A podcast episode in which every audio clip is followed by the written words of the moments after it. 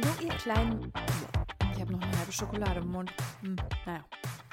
Hallo, ihr kleinen Mäuse. Herzlich willkommen zu einer neuen Folge von Die rosarote Brille. Ich möchte heute einen Film mit euch besprechen, den ich relativ unvoreingenommen und spontan mir angeschaut hatte. Einfach so, weil ich irgendwas gucken wollte, um mich ein bisschen abzulenken, um irgendwie runterzukommen. Ich hatte also keinen speziellen Plan, als ich diesen Film geschaut habe.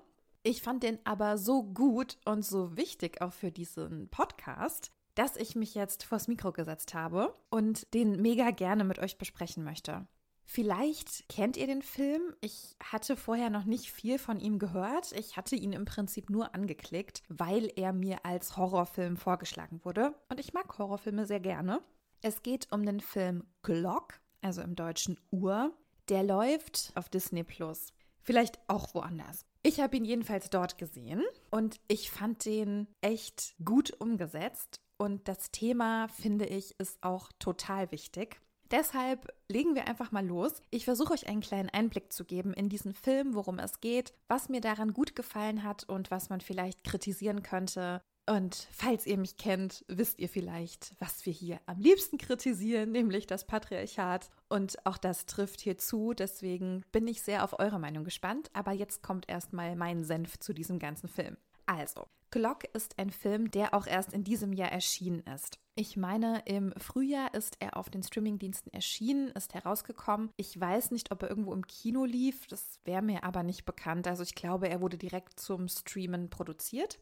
Er ist von Regisseurin Alexis Jacknow und in diesem Film geht es um Ella. Sie ist 37 Jahre alt, sie ist sehr erfolgreich in ihrem Job, sie ist Innenarchitektin, lebt ihr Leben scheinbar ziemlich glücklich es gibt nur einen Punkt, der sie unglücklich macht, und zwar, dass ihr Umfeld ihr immer wieder einredet, sie müsse doch langsam mal Kinder bekommen. Sie ist schließlich 37, sie ist schon lange mit ihrem Partner verheiratet und alle warten im Prinzip darauf, dass sie nun endlich mal Kinder bekommt. Sie selbst hat keinen Kinderwunsch, sie möchte keine Kinder, aber wie man es eben so ganz klischeemäßig kennt, alle Menschen in ihrem Umfeld geben ihr das Gefühl, dass etwas falsch an ihr sei.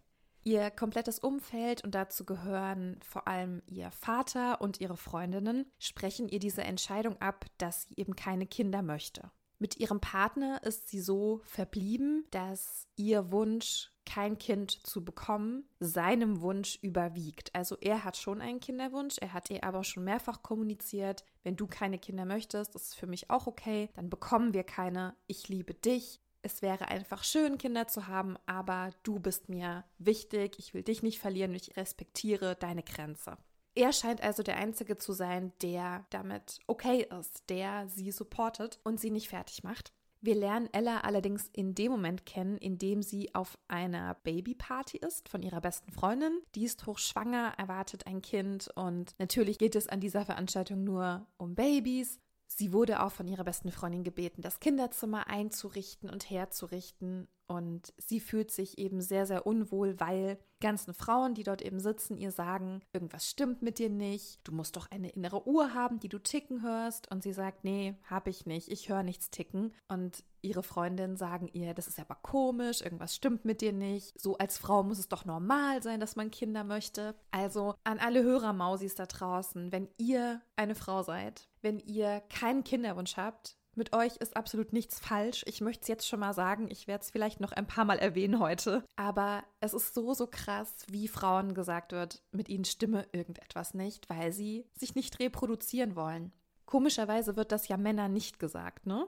Beziehungsweise wir fragen Männer gar nicht, ob sie einen Kinderwunsch haben oder nicht. Bei Frauen wird es vorausgesetzt, die müssen einen haben. Männer fragen wir nicht, aber wenn die keinen haben, ist irgendwie auch in Ordnung. Hm, komisch, ob das das mit dem Patriarchat zu tun hat, ich weiß es nicht zu diesem ganzen Gerede von ihren Freundinnen kommt noch ein emotional größerer Part dazu, und zwar ihr Vater, der erwartet, dass sie Kinder bekommt. Es spielt da auch noch mal ein anderer Aspekt ganz deutlich mit rein, und zwar ist sie Jüdin. Wir hatten das, glaube ich, schon mal, als ich mit Liz die Folge zu unorthodox aufgenommen habe. Haben wir auch schon mal ganz kurz darüber gesprochen, weil das eben in dieser Serie auch thematisiert wurde, dass es im jüdischen Glauben, in jüdischen Familien ein ganz, ganz emotional belastendes Thema ist, wenn eben jemand sagt, ich kann keine Kinder bekommen, ich möchte keine Kinder bekommen, weil durch diese schlimmen Erfahrungen, die jüdische Menschen seit Geschichtsschreibung machen mussten und vor allem auch mit dem Holocaust, ist ein großer Teil ihrer Mentalität, nenne ich es mal, dass sie sich reproduzieren müssen, weil eben so viele Menschen durch Gewalt ums Leben gekommen sind.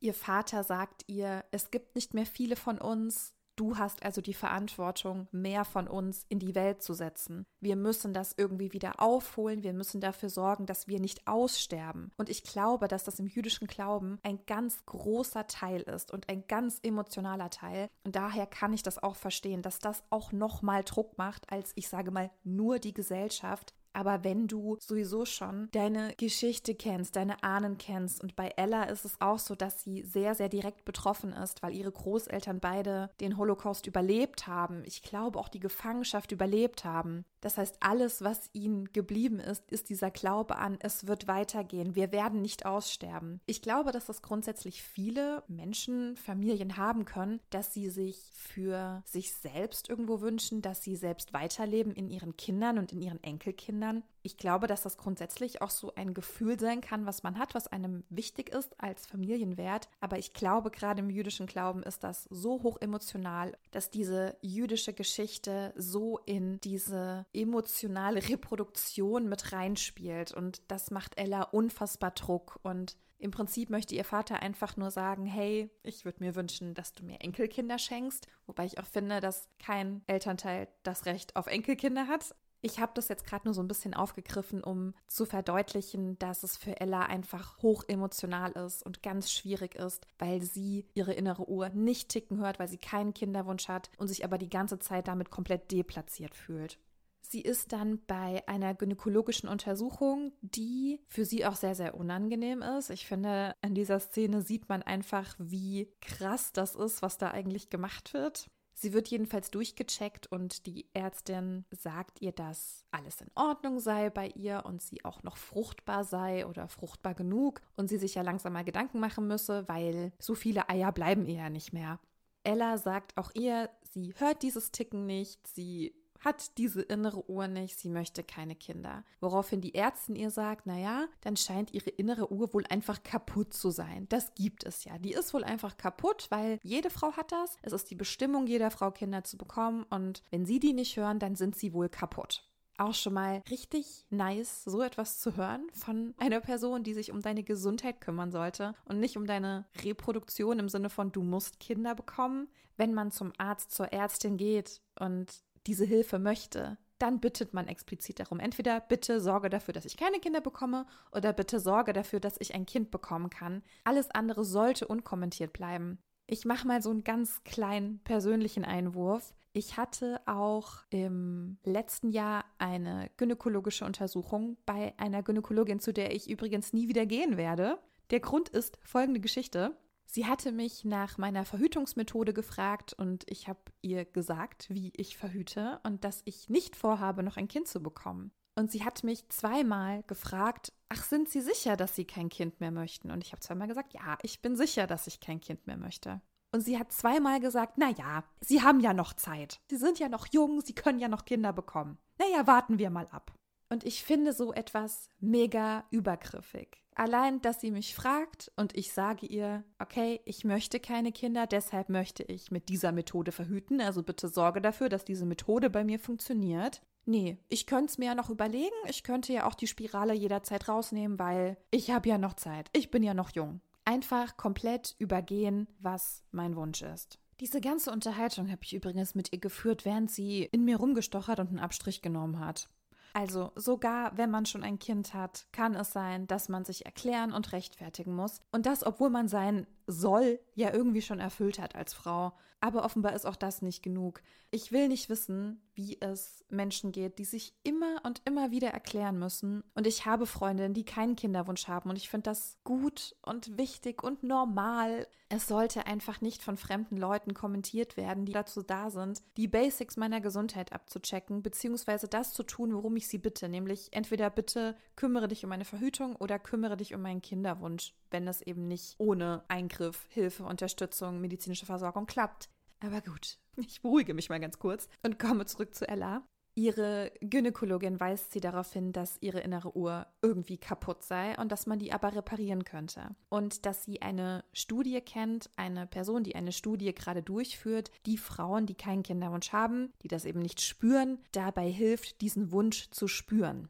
Das ist ja wirklich auch von vorne bis hinten ganz, ganz seltsam, weil wir implizieren, und mit wir meine ich die Gesellschaft, dass es normal ist, wenn man einen Kinderwunsch hat und sich reproduzieren möchte und dass es eben falsch oder kaputt oder seltsam ist, wenn man diesen Wunsch nicht hat. Und mit dieser klinischen Studie soll eben erreicht werden, dass Frauen diesen Wunsch wieder spüren. Als wäre irgendetwas kaputt, irgendeine neurologische Verbindung würde nicht korrekt laufen und die könnte man aber reparieren. Und Ella ist so verunsichert, dass sie das macht. Sie sagt ihrem Partner nichts davon. Sie sagt einen sehr großen Job ab, den sie eigentlich vorhatte anzutreten. Ihr Partner denkt also, sie wäre bei diesem Projekt, bei diesem Job und sie ist aber in dieser Klinik, bei der ihre kaputte Uhr repariert werden soll.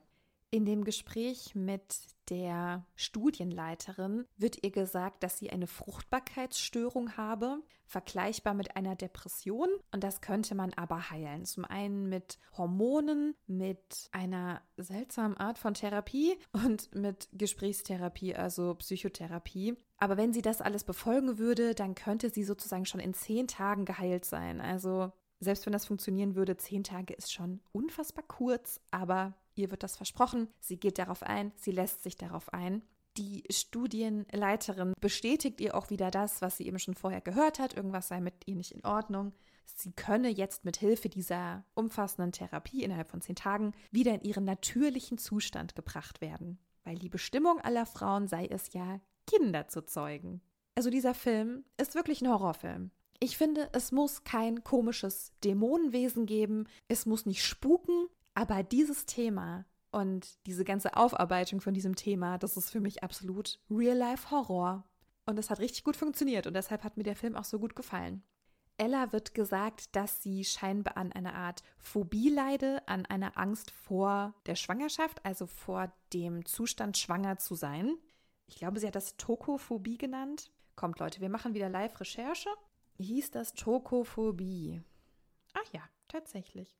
Schwangerschaftsphobie. Die Angst davor, schwanger zu sein, schwanger zu werden, die Angst vor der Geburt.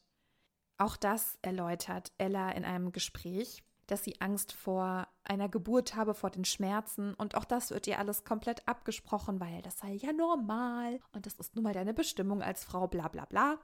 Es wird auch eine Angst in ihr hervorgeholt durch die Medikamente, glaube ich, und durch die Gespräche, Sie sieht nämlich plötzlich Dinge, die nicht da sind. Sie hat Halluzinationen und zwar immer wieder von denselben Dingen und zwar von Spinnen, von einer Uhr und von einer sehr großen Frau.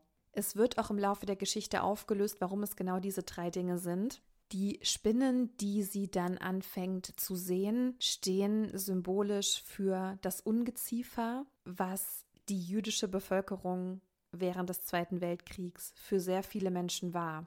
So wurden sie bezeichnet und gesehen und eben auch behandelt, weil Ungeziefer ist etwas, was man auslöscht, so sagt es Ella zumindest. Spinnen und Insekten im Haus möchte man nicht haben, also löscht man sie aus. Sie erwähnt auch einen ganz wichtigen Satz innerhalb dieser Gesprächstherapie, als sie eben darauf kommt, warum Spinnen für sie so ein Symbol sind oder so eine Angst hervorrufen.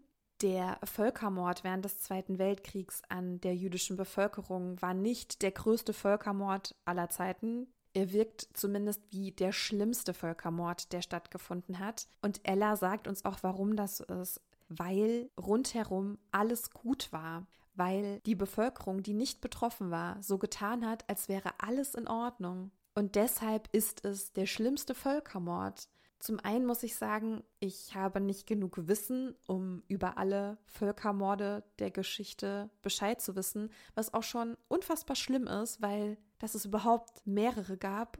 Ich bin natürlich auch als eine Person, die in Deutschland aufgewachsen ist und sich sehr viel mit der deutschen Geschichte beschäftigt, sehr nah dran an dieser deutschen Geschichte und an genau diesem Völkermord. Man sollte die auch grundsätzlich nicht vergleichen. Ich möchte die auch nicht vergleichen. Ich fand einfach nur unfassbar wichtig, was Ella gesagt hat. Es war nicht der größte, aber der schlimmste, weil rundherum alles gut war für die Menschen. Und daher hat sie dann diese Spinnen, diese Ungeziefer, die das eben in ihr wieder heraufholen, dass einfach diese Geschichte so tief in ihr ist und auch deshalb so emotional geladen ist, dass ihr Vater eben diesen Kinderwunsch für sie hat. Das zweite, was ihr immer wieder erscheint, ist eine große Uhr. Es gibt eine sehr große Standuhr, eine Großvateruhr nennt sie das, in der Wohnung ihres Vaters. Und diese Uhr ist auch für sie sehr emotional aufgeladen, denn das ist die Uhr, mit der ihre Großeltern geflohen sind. Das ist also das Familienerbstück, das ist das Wichtigste, was es in ihrer Familie gibt. Das ist ein Symbol für das Leid, was ihre Familie und auch die jüdische Bevölkerung durchmachen musste. Und auch diese Uhr macht ihr so viel Druck. Sie hört dann immer wieder Ticken, das Schlagen von einer vollen Stunde. Und natürlich steht auch diese Uhr ein bisschen symbolisch für ihre biologische Uhr, die sie eben nicht ticken hört, aber diese große Standuhr, die hört sie so laut ticken, dass ihr das so eine Angst macht. Und sie eben weiß, wenn sie keine Kinder bekommt, dann wird diese Uhr nicht mehr weiter vererbt werden können, dann hört die Geschichte auf. Und das hängt eben auch mit dem zusammen, was ihr Vater verlangt oder sich wünscht und dem sie aber nicht entsprechen möchte oder entsprechen kann. Die dritte Halluzination, die sie dann immer wieder verfolgt, ist eine sehr große Frau, die sehr dunkel gekleidet ist und sie auch anschreit, wenn sie ihr näher kommt. Am Ende des Films wird es aufgelöst, dass das ihre Großmutter ist, die wohl auch schon früh verstorben ist. Aber auch da wieder der jüdische Glaube, die Erwartung der Familie und Ella kann dem nicht gerecht werden. Das heißt, all das beschwört diese Therapie hervor, diese ganzen Ängste, die kommen hoch, die kommen zutage und die belasten sie. Und sie bekommt, wie ich finde, aber keine gute Begleitung. Sie wird sogar in so einen Wassertank gesteckt wo sie Filmaufnahmen sieht, um ihre innere Uhr wieder zu reparieren. Und das hat was von enormer Folter, finde ich, weil sie da nicht raus kann, weil das manipulatives Brainwashing ist. Und genau damit arbeitet, glaube ich, diese Studie. Also sehr viel mit Brainwashing und sehr viel mit diesen Medikamenten. Keine Ahnung, was sie da für Medikamente bekommt, aber die scheinen auf jeden Fall sehr, sehr viel auf ihre Psyche einzuwirken. Sie bekommt dann am letzten Tag an dieser Klinik, wo diese Studie stattfindet, ein Implantat eingesetzt in ihre Gebärmutter. Und auch dieses Implantat soll dafür sorgen, dass sie einen Kinderwunsch hat, also offenbar irgendetwas Hormonelles. Sie soll auch Medikamente nehmen. Sie hat aber, das ist meine Vermutung, durch diese Medikamente unfassbare Halluzinationen, unfassbare Ängste. Sie sieht eben Dinge, die nicht da sind. Sie wird also, wie ich finde, ein bisschen in den Wahnsinn getrieben das ist sehr überspitzt, aber so hat es sehr auf mich gewirkt. Sie war nicht sie selbst. Sie hat auch irgendwann angefangen, nachts, als sie nicht schlafen konnte, Eier zu essen. Rohe Eier, aber auch gekochte Eier. Also sie muss sich reproduzieren, sie muss Eier produzieren und sie isst Eier. Also es ist schon irgendwie auch symbolisch ganz gut gewählt gewesen an dem Film. Das haben sie schon auch bildlich sehr gut umgesetzt durch diesen emotionalen Druck, der ihr auferlegt wird durch diese Studie und eben durch das Umfeld schon vorher, ist sie auch nicht ganz ehrlich. Ihr werden Fragen gestellt, ob sie eben Halluzinationen hat, ob es ihr gut geht, ob sie körperliche Symptome oder Einschränkungen hat während dieser Studie. Und sie lügt teilweise auch, weil sie so unbedingt diese Studie bestehen will und weil sie so unbedingt möchte, dass sie normal ist und dass alles wieder okay mit ihr ist, dass sie einen Kinderwunsch hat, dass sie nicht mehr als komisch oder falsch oder seltsam wahrgenommen wird. Scheinbar funktioniert diese Studie auch oder diese Medikamente oder dieses Implantat oder alles zusammen, denn sie hat plötzlich einen Kinderwunsch, obwohl ich ihr den auch nicht zu 100 Prozent abnehme, weil sie auch da sehr im Wahn wirkt oder nicht sie selbst ist. Und sie möchte ein Kind haben. Sie erfährt allerdings zu diesem Zeitpunkt, dass ihr Mann sie verraten hat.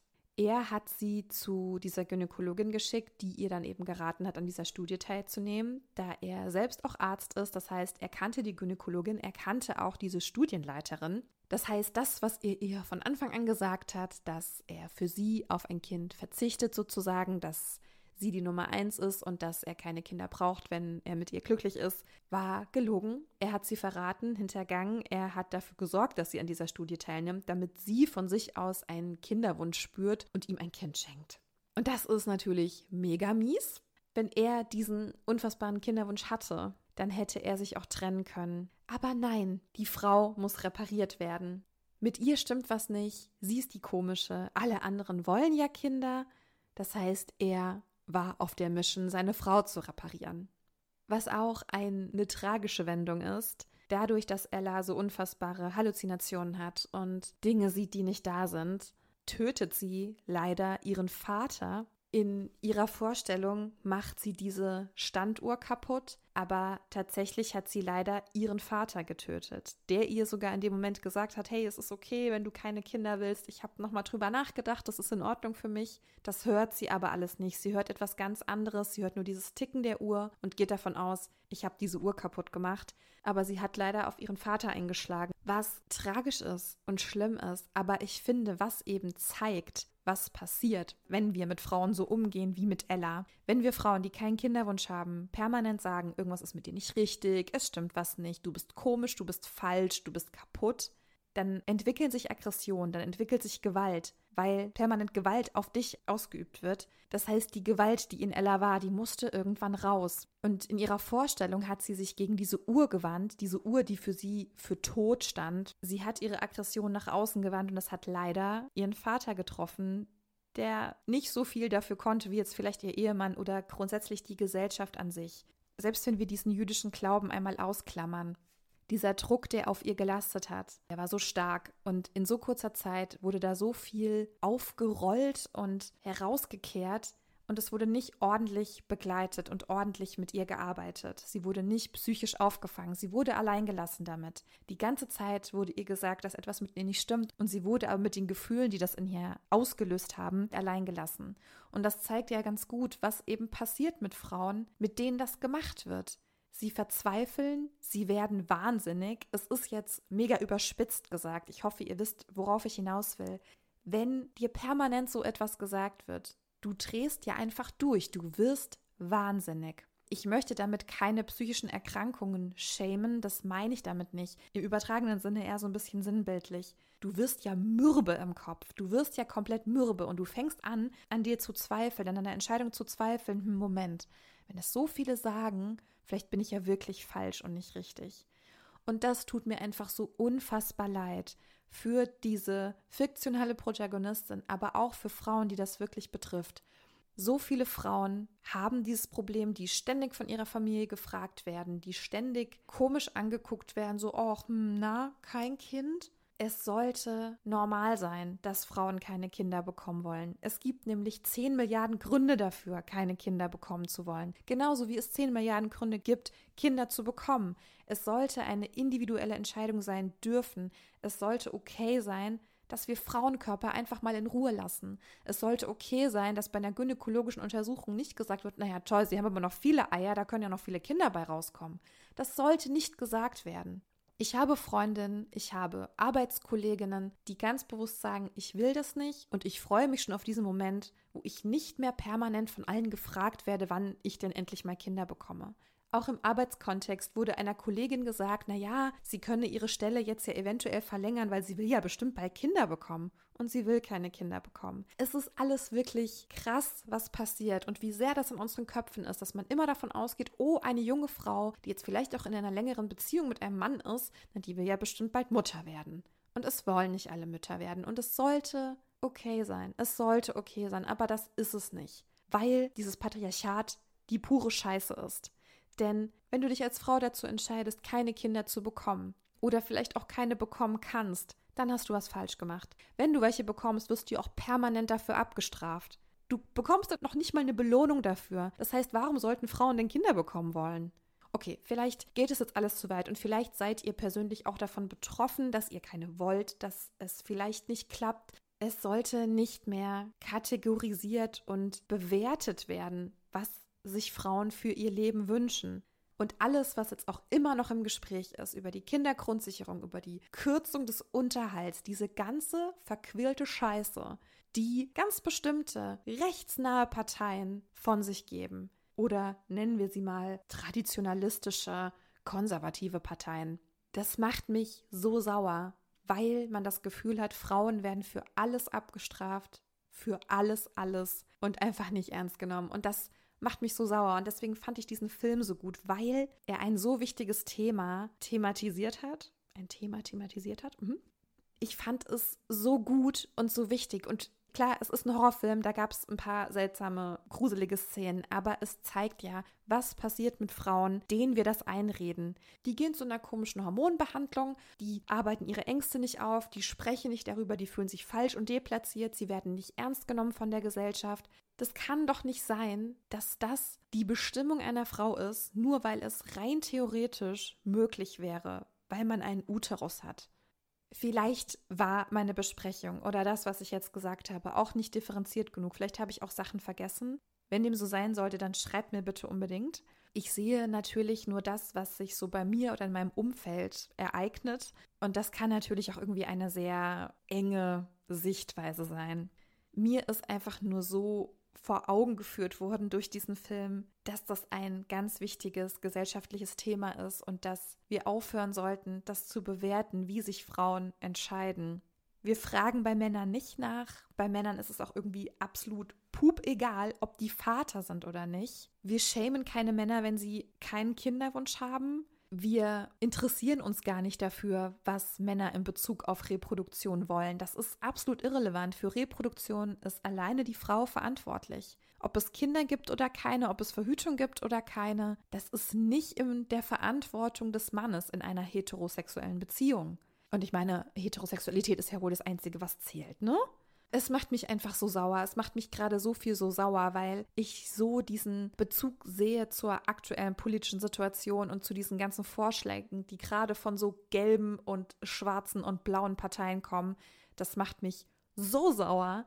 Und deswegen war es mir, glaube ich, heute einfach ein Anliegen, da so ein bisschen drüber zu quatschen. Und nochmal an alle, ihr Mäuse, wenn ihr Kinder habt, wenn ihr keine habt, wenn ihr welche wollt, wenn ihr keine wollt, es ist alles richtig und in Ordnung und alles ist gut und nichts ist falsch. Und es gibt keine biologische Uhr und die hört man auch nicht ticken. Ihr seid wertvoll, so wie ihr seid und so wie eure Entscheidung ist. Ich kann euch nur sagen, es ist ein super Film, guckt euch den an.